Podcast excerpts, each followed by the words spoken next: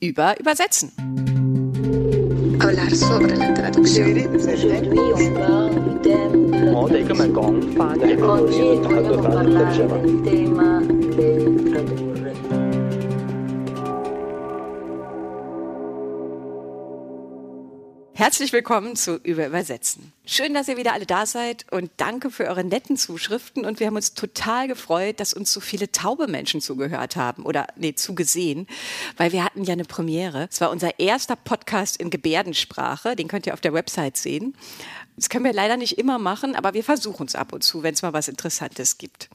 Ja, und nach der Aufregung kommt jetzt gleich die nächste Premiere, weil wir haben heute zwei ganz tolle neue Wissenschaftler zu Gast. Und für mich ist es eine Premiere, weil wir sind zum ersten Mal zu dritt. Und ich weiß jetzt gar nicht, ob wir das so gut hinkriegen. Also ich werde mich zurückhalten, damit wir möglichst viel von unseren beiden Gästen zu hören kriegen. Ich bin nämlich zu Besuch in Mannheim bei Professor Kelletat der erst Deutschlektor war, dann Professor an der Universität Vasa in Finnland und dann Leiter des Arbeitsbereichs interkulturelle Germanistik und bis 2020 am Germersheimer Fachbereich der Universität Mainz für die Ausbildung von Studierenden zu Übersetzerinnen und Dolmetscherinnen verantwortlich war. Ja, und seine Forschungsschwerpunkte, die liegen in der Geschichte des Übersetzens, deutsche Literatur und Kultur im internationalen Kontext, Exilliteratur, deutsch-nordosteuropäische Kulturbeziehungen, Analyse und Interpretation hermetischer Lyrik. Professor Kelletat ist zusammen mit Dr. Alexei Taschinski hier und die beiden sind Herausgeber und Initiatoren des ÜLEX-Lexikons, des Germersheimer Übersetzerlexikons, über das wir jetzt gleich bestimmt noch ganz viel hören. Dr. Alexei Taschinski hat nach einem Medizinstudium in Taschkent in Usbekistan an der Universität Mainz die Ausbildung gemacht zum Konferenzdolmetscher für Russisch, Englisch und Deutsch und dort auch promoviert zur literarischen Übersetzung als Universum der Differenz hat dann als wissenschaftlicher Mitarbeiter am DFG-Projekt Exiltrans mitgearbeitet, über das wir auch schon was gehört haben hier im Podcast, und an der Universität Leipzig und Germersheim gelehrt. Und seine Forschungsschwerpunkte sind Translationsgeschichte und literarische Übersetzung. Und ich bin Yvonne Griesel, Übersetzerin, Übertitlerin aus dem Russischen und Französischen und darauf spezialisiert, fremdsprachige Inszenierungen zu übertragen.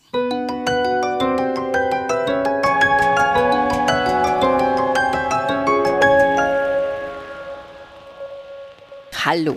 Hallo, hallo, hallo. Ich freue mich total hier zu sein und es ist ein vielfacher Wunsch von ganz vielen ÜbersetzerInnen, dass sie mich gefragt haben, geh doch mal zu den beiden und hör dir doch mal was übers Ülex an. Wie ist das eigentlich? Was steht dahinter? Wie ist das entstanden? Bring doch mal was in Erfahrung und das mache ich super gerne und deswegen sitze ich jetzt hier mit Andreas Kelletat und Alexei Taschinski und wir gehen ja in diesem Podcast immer so ein bisschen um die Welt und lassen uns so in andere Länder bringen. Und wir könnten, das tut mir jetzt richtig in der Seele weh, wir könnten mit dem Alexei nach Usbekistan uns aufmachen und uns was über Taschkent anhören. Und ich sehe auch schon die ganzen Leserbriefe, die sich darüber beschweren, weil wir haben da keine Zeit für. Und wir könnten auch mit Andreas Kelletat ins Nordische nach Finnland gehen und uns über Finnland was erzählen lassen. Und auch dafür werden wir wahrscheinlich nicht so viel Zeit haben, weil wir heute ganz anders gehen. Wir werden heute über Übersetzerinnen und ihre Biografien reden, über Exil und Sichtbarkeit und warum das wichtig ist. Wie seid ihr denn da auf die Idee gekommen, das Ülex zu machen? Übersetzungen werden angefertigt, gemacht, erstellt. Und da sieht man bereits, wie im Deutschen uns die Sprache schon verbietet, Übersetzungen als etwas Originelles, als etwas künstlerisch, ja. auch künstlerisches überhaupt äh, wahrzunehmen. Ja, da entstand dann 2011, 2012, glaube ich, die Idee, wir müssten uns mit den Übersetzern beschäftigen. Aha. Also wegkommen von dem Gedanken, dass Übersetzungsforschung nur Sinn hat, indem ich immer wieder Übersetzung und Original vergleiche. Das war ja durch Jahrzehnte die Hauptbeschäftigung der Übersetzungsforschung. Links das Original, rechts Übersetzung mhm. und der Blick geht hin und her und her und hin. Und man stellt immer wieder fest, dass im Original noch viel mehr steht als in der Übersetzung.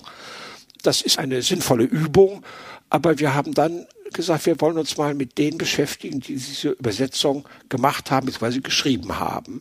Ja. Und dann kam sehr früh die Idee auf, man müsste mal ein Übersetzerlexikon machen wir müssen so vielleicht die 150 wichtigsten Übersetzer dort vorstellen. Aber dann war die Frage, wer sind denn die wichtigsten?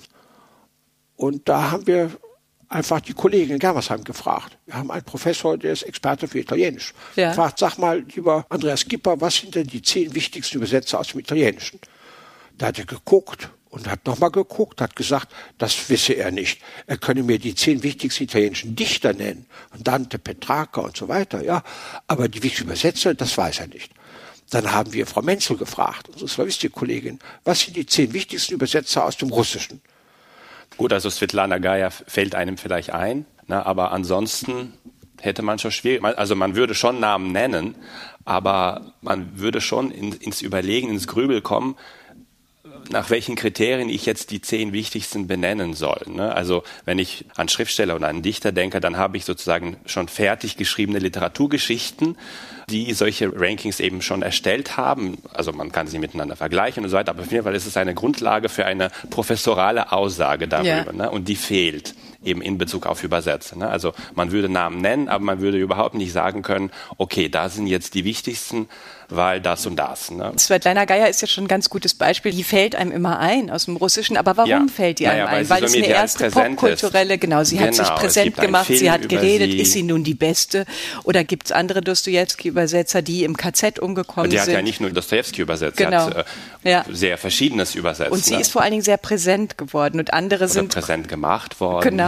Und dann ja. gibt es eure, ich finde auch die Exilforschung ist ja auch sehr bezeichnend dann. Ne? Also wer taucht überhaupt auf? Dann ja, interessant mit den Kategorien. Das ist auch die Frage, die uns auch immer wieder gestellt wird. Nach welchen Kriterien wählt ihr denn? Also wir haben ja sozusagen festgestellt, wir können nicht irgendwelche Leute, die wir als Experten ansehen, befragen, damit sie uns sagen, okay, da sind die wichtigsten. Das ist sozusagen die kanonische Hundertschaft. Na, das können wir nicht. Dazu fehlt schlicht und ergreifend äh, das historische Wissen. Das heißt, wir können nicht sozusagen ruhigen Gewissens jetzt schon irgendeine Art von Auswahl treffen. Deswegen ist das Projekt auch online, weil das sozusagen einen unbegrenzten ja. Platz über einen unbegrenzten Veröffentlichungsplatz verfügt. Ja. Na, und das Kriterium, das wir anwenden, das ist nicht wirklich exklusiv, sondern es soll interessant sein und was an einem Übersetzer, an einer Übersetzerin interessant ist, das ist die Aufgabe des Autors oder der, der Verfasserin des Porträts, äh, der oder die eben diesen Übersetzer, diese Übersetzerin für sich selbst und für das Publikum entdeckt. Ne? Ah, okay. Also, also, das heißt, Sie erzählen die Geschichte. Die so, erzählen wir erzählen die Geschichte. Geschichte. Und ob die Person 100 Bücher übersetzt hat oder 300 Comics oder, oder eine Ballade. Zwei Texte. Genau. Du hast, ein, du hast dich mit einer Übersetzerin beschäftigt, die hat äh, zwei, drei Texte übersetzt. Wie findet ihr denn die Personen, die schreiben. Also ihr schreibt selber offensichtlich und ihr sucht nach euren persönlichen, also sozusagen man, ihr sucht aus nach dem, was ihr wichtig findet für die Übersetzungsschreibung oder für die, für, jenseits, ihr wollt jetzt keine Aussagen treffen, aber im Hinterkopf hat man so, was könnte wichtig also sein. Im ne? Zentrum steht natürlich schon, das muss man zugeben, ist, ist das literarische Übersetzen. Das ist mhm. schon die, die Hauptmasse auch der Beiträge. Aber an den, nicht nur an den Rändern, eben auch Übersetzungen philosophischer Texte oder theologischer Texte oder Comic habt Kunstgeschichte, Comic, ja, Kinderliteratur, all, ja. das, all das soll dazugehören, ja. ja und eben auch Sachtexte, Fachtexte, weil wir oft auch diese Mischung haben, nicht, dass ja. der Übersetzer sowohl das macht wie auch das macht, ja, das nicht so. Aber das scheint mir ja sehr, ist, sehr ja. zeitaufwendig zu sein, und so ein Artikel. Also wenn ihr so wie ihr es oh, geschildert ja. habt, das dauert ja dann wahrscheinlich ein zwei Monate. Deswegen die guten Studenten, Fall, ja, Studenten schreiben am Ende, also für Seminararbeiten haben sie auch sechs, acht Wochen Zeit oder die ganze vollfreie Zeit, paar Monate, aber sie schreiben vor allem Masterarbeiten am Ende, ja, und da haben sie sechs Monate Zeit und Sie können sich sechs Monate mit einer einzigen Person beschäftigen. Mhm. Archive reisen, recherchieren. Denen ist das zuzumuten. Ein Professor oder ein wissenschaftlicher Mitarbeiter hat keine sechs Monate Zeit, um einem einzigen Übersetzer nachzugehen. Ja? Nee, zumal ihr ja, ist, wenn ich es richtig verstanden habe, das ist ein ehrenamtliches Projekt. Ist ehrenamtlich, also ihr werdet finanziert, ja. ihr, ihr, werdet ja gefördert wahrscheinlich, aber die eigentlichen AutorInnen, die, die sind, die arbeiten ehrenamtlich. Ist Ehrenamt, ne? ja. Also ja, wobei, äh, da muss man nachhaken. Also äh, letztes Jahr haben wir ein Projekt bewilligt bekommen vom Deutschen Übersetzerfonds, ja. dem wir sehr danken für die Finanzierung und wir haben damit Recherchestipendien finanzieren können. Ach, super. Damit Leute eben sich Zeit nehmen, also die interessiert sind, äh, Beiträge zu liefern, äh, sich Zeit nehmen und äh, eben intensiv sich mit einer Person, mit einem, mit einem Übersetzer, mit einem Übersetzer beschäftigen können. Und diese Stipendien haben wir auch an freischaffende Literaturübersetzer vergeben. Ja. An Studenten Germersheim teilweise ja. und eben an, an Literaturübersetzer. Ja, einige Kollegen schreiben, ne? Genau. Andreas Tretner habe ich gesehen, genau. die beschäftigen sich und die suchen sich dann sozusagen ihre Lieblingsübersetzer raus. Es ist etwas natürlich das Problem, die äh, freiberuflichen Übersetzerinnen und Übersetzer arbeiten natürlich am liebsten doch zu Leuten, die sie gekannt haben oder mit denen sie irgendwas ja. verbindet, die dieselbe Sprache aus der Sprache übersetzt haben. Und wir wollen keine Heldengeschichten erzählen. Zählt, Ihr wollt einfach äh, einen sachlichen Blick. Ja, einen sachlichen, auch einen kritischen Blick. Kritisch, ja. ja. Und wir haben dafür auch so ein Schema entwickelt eigentlich, dass wir, das ist, man findet es auch auf der Internetseite, da findet man auch so einen Hinweis, wie wir uns das im Idealfall vorstellen, so ein Porträt, eine also, dass man, dass man so die biografischen Fakten hat, äh, also Geburtsort und Datum und Sterbeort, Sterbedatum und so, ja. Wobei wir das Biografische durchaus kurz halten wollen. Es soll immer der Bezug zum Übersetzen da sein. Also wir müssen nicht wissen, wie viele Geschwister hatte der Mensch, welches war der Lieblingsschwester oder so. Ach so. Oder, und, und, oder war die Tante Gärtnerin oder war der Großvater Kutscher oder so. Das, okay. Es sei denn, es ist irgendwie translationsrelevant. Es also sei, es ist relevant. zum Beispiel, weil biografische Fakten eben dazu geführt haben, dass man bestimmte Sprachen erlernt hat. Ja, ja. bei Canetti oder so, klar. Dann ja, ist es interessant. Klar, oder bei dir. Da ist es dann, ist dann, ist dann interessant. Nicht? Ja. Also die Sprachbiografie. Also woher haben Sie eigentlich die Sprachen, aus denen Sie übersetzt genau. haben? War das Schulsprache? War das eine bikulturelle Ehe? War das durch Auslandsaufenthalte? War das, was, was, äh, immer, Exil? War das Exil? Ja. ja. Also da kann es viele Gründe sein, wobei das zum Teil ungeheuer schwierig ist. Wir haben das gesehen äh, Hans-Peter Neureuter, ein, ein Germanist, ein berühmter Brecht-Forscher vor allen Dingen, aber hat auch zu anderen Sachen gearbeitet. Der hat uns sein Porträt geschrieben über Schlegel, den Shakespeare-Übersetzer. Ja. ja. Und die Schlegel-Porträt. Und er hat dann versucht herauszufinden, wo hat Schlegel seine Sprachen gelernt, ja. Und dort, da sagt mir man, ja, die waren angeboren. Die waren angeboren bei Schlegel. Er hat die gesamte Schlegel-Fachliteratur, und das ist eine kleine Bibliothek, die es da gibt, ja. hat er durchgeforstet, keinen Satz zur Sprachbiografie gefunden. Nichts, man weiß es nicht. Das ist zum Teil erstaunlich, wie wenig wir dann wissen. Auch bei ganz berühmten Leuten wie die zu ihren Sprachen gekommen sind. Ne? Ja. Ja, Wie sind die, also das finden wir immer sehr wichtig, wie sind die an die Sprache gekommen. Dann natürlich die Frage, was haben sie übersetzt? Sind das Gegenwartsautoren, sind das ältere Sachen, ist das nur Lyrik, sind das Kinderbücher, sind das Fachbücher? Einfach bibliografisch erfasst, einfach damit man einen Überblick hat. Also, mhm. Also wie viel Romane oder wie viele Bücher hat Svetlana Gaya übersetzt? Das weiß ich nicht.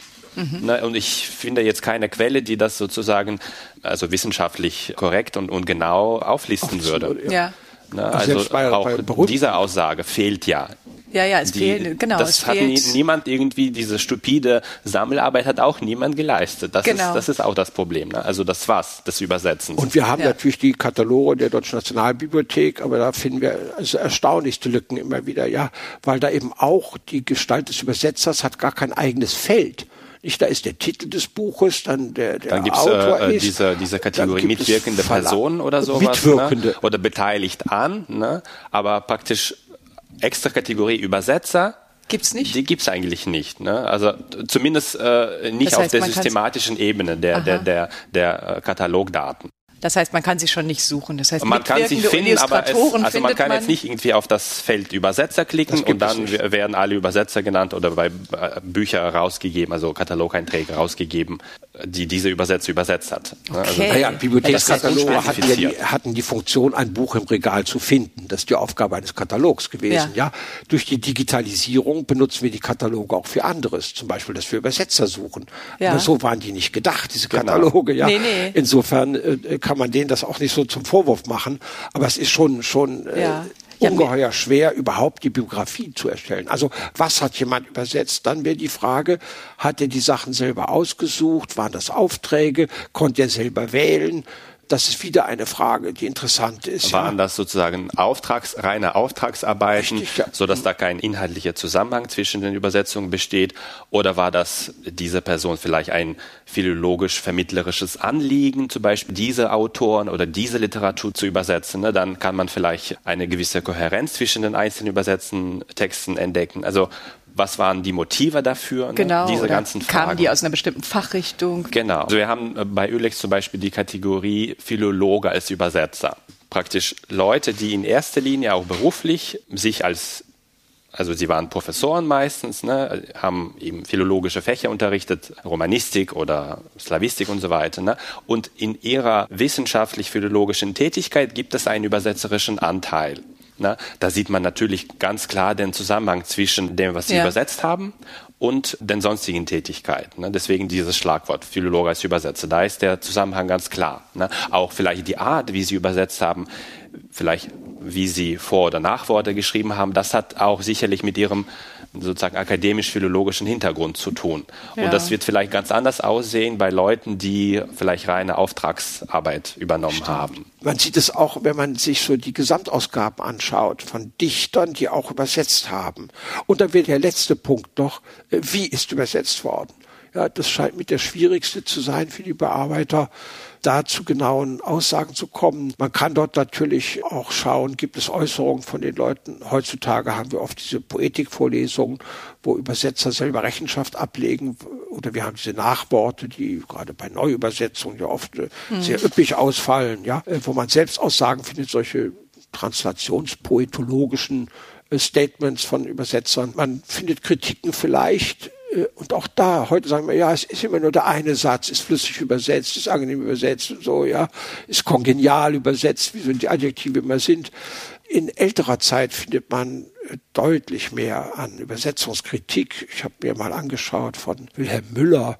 Das ist der Herr Müller, der die Winterreise geschrieben hat, ja, die Gedichte geschrieben hat und die schöne Müllerin natürlich, ja. Er hat selber übersetzt aus dem Neugriechischen, unter anderem während des griechischen Freiheitskampfes 1823 sowas. Und er hat Übersetzungskritiken geschrieben ungeheuer interessante, spannende Übersetzungskritiken, sehr ausgiebig, mit einem sehr differenziert, gerade auch zum Wie des Übersetzens, ja, mhm. dass er erst das Gesamtwerk charakterisiert, sich dann Details rausnimmt, die ganz genau analysiert und dann zu einem Urteil kommt.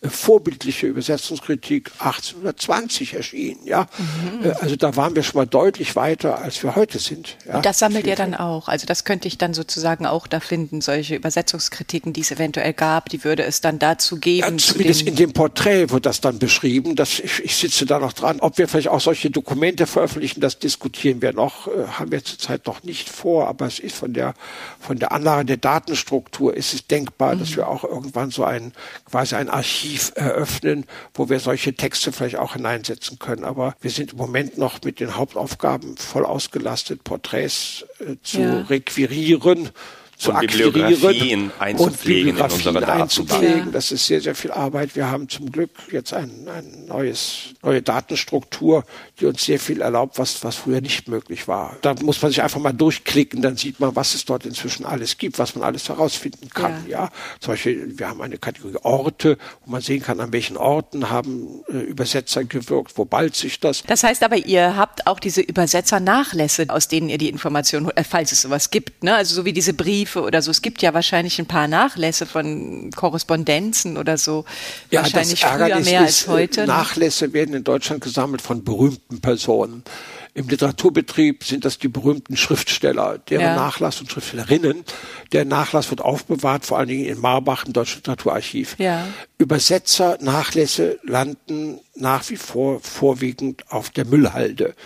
Übersetzer sind meist keine wohlhabenden Personen, die haben eine Mietwohnung. Wenn sie sterben, kommen die Erben soweit vorhanden und wollen die Wohnung möglichst rasch aufgeben mhm. und stehen da vor diesen Aktenordnern oder Briefwechsel mit irgendjemandem oder irgendwelche Bücher, in denen was rumgekritzelt ist, Zettel drin liegen. Damit können sie häufig nichts anfangen und es wird äh, einfach auf die Müll geworfen. Ja, das ist zurzeit die Situation. Wir haben kein Archiv für Übersetzernachlässe. Mhm. Äh, Marbach ist sehr, sehr, sehr zurückhaltend. Die konzentrieren sich eben auf die Originalautoren Autoren. Sie haben den Nachlass von Peter Urban genommen. Dazu gab es auch eine schöne Ausstellung. Aber das ist bisher eine absolute Ausnahme. Wobei das, das eigentlich schade ist, ne? weil ja gerade diese Korrespondenz zum Beispiel, es findet ja viel Korrespondenz statt zwischen uns UbersetzerInnen und den AutorInnen zum Teil. Ne? Ja. Also interessante Diskussionen, die ja. Ja, ich finde, das ist nicht nur schade, ist eigentlich ein Skandal. Ja, ja. das ist auf, aufbewahrenswertes Kulturgut, ja. diese Übersetzernachlässe, ja, die doch entschieden beitragen zur Vielstimmigkeit der deutschen Literatur und, und dass wir überhaupt die Welt kennen. Ja, Also da müsste sich dringend was tun. Und man braucht eine Bibliothek, die systematisch alle Übersetzungen sammelt. Also die Originale und dann die jeweiligen Übersetzungen dahinter. Ich habe das jetzt interessanterweise gemerkt, wenn ich die Podcasts vorbereite. Ich umgekehrt formulieren, die, die ja. Übersetzungen und dahinter die Originale. Genau, okay. Das ist auch findbar. ja. Nee, weil wenn ich die UbersetzerInnen einlade hier in den Podcast, dann lese ich ja vorher deren Übersetzungen. Und die zu finden ist gar nicht so leicht. Also die sagen mir das dann schon, aber dann geht man in die Buchhandlung und fragt nach einer Übersetzerin, gucken mir einen großen Augen an und sagen, was wollen Sie? Dabei ja, ist es eigentlich super wichtig. Nach wie vor, nicht? Ja. Ob da Ülex auf Dauer was dran ändern wird, wage ich nicht zu sagen. Äh, aber ich habe den Eindruck, es hat sich natürlich in den letzten 20, 30 Jahren schon was verschoben. Ja. Nicht? Man sieht diese doch inzwischen große Zahl an Übersetzungspreisen, dann auch natürlich selbst diese Dinge wie dieser Podcast oder dann gab es diese Dozenturen jetzt. Also das Thema Übersetzen ist, glaube ich, inzwischen präsenter, als es vor 20 Jahren war. Dieses Ülex, glaube ich, ist schon ein erster Schritt, einfach um das bewusst zu machen, auch wenn jetzt unsere Hörer vielleicht mal da reinlesen und zu gucken. Einfach ein bisschen schmökern. Einfach ein bisschen schmökern. Ja, man sieht ja eigentlich ganz schön, wir hatten ja jetzt mit Larissa schon so ein bisschen so einen Ritt gemacht durch die Translationswissenschaft, diese ganzen pragmatische Wende und wann eigentlich erst die Übersetzerin als Figur aufgetaucht ist. Und das ist eigentlich bei euch im Projekt ja ganz schön zu sehen. Das ist ja jetzt hier kristallisiert, dass man sozusagen, man betrachtet die Biografie, man betrachtet die Übersetzerin, aber auch den Text und auch die Art zu übersetzen, wobei ich mir die ganze Zeit jetzt so im Hinterkopf gedacht habe, wenn ich so was mal schreiben wollen würde, fände ich das die schwierigste Kategorie wie übersetzen die Menschen, warum, zu welcher Zeit. Und ja. Wir haben auch immer dazu aufgefordert, im Rahmen eines solchen Porträts, das kann ja auch fünf Seiten, zehn und vielleicht sogar 20 Seiten Umfang haben, ja, da haben wir keine Platzbeschränkung, dass man am Ende auch gerne immer benennt, was denn noch zu erforschen wäre. Also ah, welche okay. Fragen offen sind, ja, womit es sich weiter lohnt zu beschäftigen. Das ist, glaube ich, auch ganz wichtig, dass man die Sachen festhält, weil vielleicht irgendwo eine Studentin oder sonst jemand sich findet, jemand will eine Doktorarbeit schreiben, na okay, ja. da hast du ein Thema. Thema. Und bei jedem Porträt stößt man eigentlich auf neue Themen. Das heißt, ihr seid wie so ein Netzwerk offen für alle, sozusagen. Wir füllen das jetzt erstmal alle zusammen und dann schauen wir mal weiter, vielleicht in zwei, drei, vier Jahren, was sich da ergibt. Das ist eben der Unterschied zu anderen Lexika, in denen sozusagen bereits vorliegende Sekundärliteratur nochmal verwurstelt wird, eingedampft auf einen kurzen Beitrag. Aber hier ist es oft umgekehrt so, dass dieses Ölex-Porträt die allererste Publikation überhaupt ist, die eben sich mit diesem Übersetzer oder dieser Übersetzerin beschäftigt. Das heißt, da steckt tatsächlich Grundlagenforschung dahinter und man kann natürlich nicht in einem Porträt alle möglichen Fragen beantworten. Es ist oft sozusagen die Aufgabe des Porträts, eben offene Fragen, zum Beispiel auch die Frage nach dem Wie des Übersetzens, einfach anzureißen und als Desiderat äh, einfach offen zu lassen. Ne? Mhm. Es ist nun mal so, dass äh, diese Forschungsrichtung tatsächlich ja, ein Neuland darstellt, würde ich sagen. Ne? Das heißt, hier müssen auch sehr viele Grundlagenrecherchen durchgeführt werden. Also, also von Translationswissenschaftlerinnen, Übersetzerinnen, von, äh, Historikerinnen wahrscheinlich von Historikern, ne? von genau. Buchwissenschaftlern, ja. von äh, Verlagsgeschichtlern, mhm. von ja also toll. Das ist sehr, super sehr spannend. Das heißt, ihr, ihr ruft uns auf, ihr freut euch, wenn sich jemand meldet, der sich für jemanden interessiert und Lust hat, was zu schreiben. Aber es soll kein wissenschaftlich schwerer Text sein. Wir wünschen uns schon, dass es in einer Sprache geschrieben wird, die jemand, der außerhalb der Universität lebt, äh, gerne liest. Also, für also unsere Hörerinnen. also ihr schreibt auch für alle. Ja? Soll, soll Durchaus. Also mit, mit, dem Schwerpunkt ja. auf dem Übersetzen, aber schon als Geschichte. Ja. Also es ist schon, es ist sehr narrativ angelegt. Ne? Das ja. ist auch so ein bisschen unser methodischer Ansatz. Ne? Ich meine, wir erforschen schon Übersetzungsgeschichte, aber das soll eben so narrativ geschehen. Das ja. heißt, durch Einzelgeschichten, Wunderbar. die dann vielleicht auch miteinander verflochten sind und die auf einer übergeordneten Ebene irgendwie analysiert oder verglichen äh, ja. werden können miteinander. Aber in erster Linie sind das eben Einzelgeschichten, Aha. die spannend, interessant, also Übersetzungs relevant irgendwie erzählt werden sollen. Ne? Hm. Ja, super. Und dann vielleicht noch eine letzte Sache, weil habt ihr auch Kooperationen internationale? Gibt es sowas auch in anderen Ländern? Konntet ihr da ein bisschen was? Ja, wir sind ja nicht mal der Erste gewesen, ja, ja. sondern der Erste war Professor Lars Kleberg in Stockholm. Ah, okay. Der hat das Svensk Översätter Lexikon gegründet. Und als wir auf unserer zweiten Tagung überlegt haben, äh, wir wollen ein Übersetzerlexikon machen. Da hat mir Klaus-Jürgen Liedke, der die digitale Ostseebibliothek gegründet hat, mir damals gesagt, Andreas, schau mal nach Schweden, da gibt es so ein digitales Lexikon. Ja, digital, um Gottes Willen, ich bin alter Mann, was soll ich mit dieser digitalen Welt, ja? Aber wir haben Lars Kleberg dann eingeladen, der hat das präsentiert und wir waren sofort begeistert. Das ist die Lösung, weil wir eben nicht wissen, wer hat alles übersetzt. Wir haben die Liste nicht. Ja, ja. auf jeden ja, Fall. Und, und wer ist wichtig oder so. Aha, wir müssen das digital machen, ja, dass das mhm. langsam wächst, eben diese Datenbank.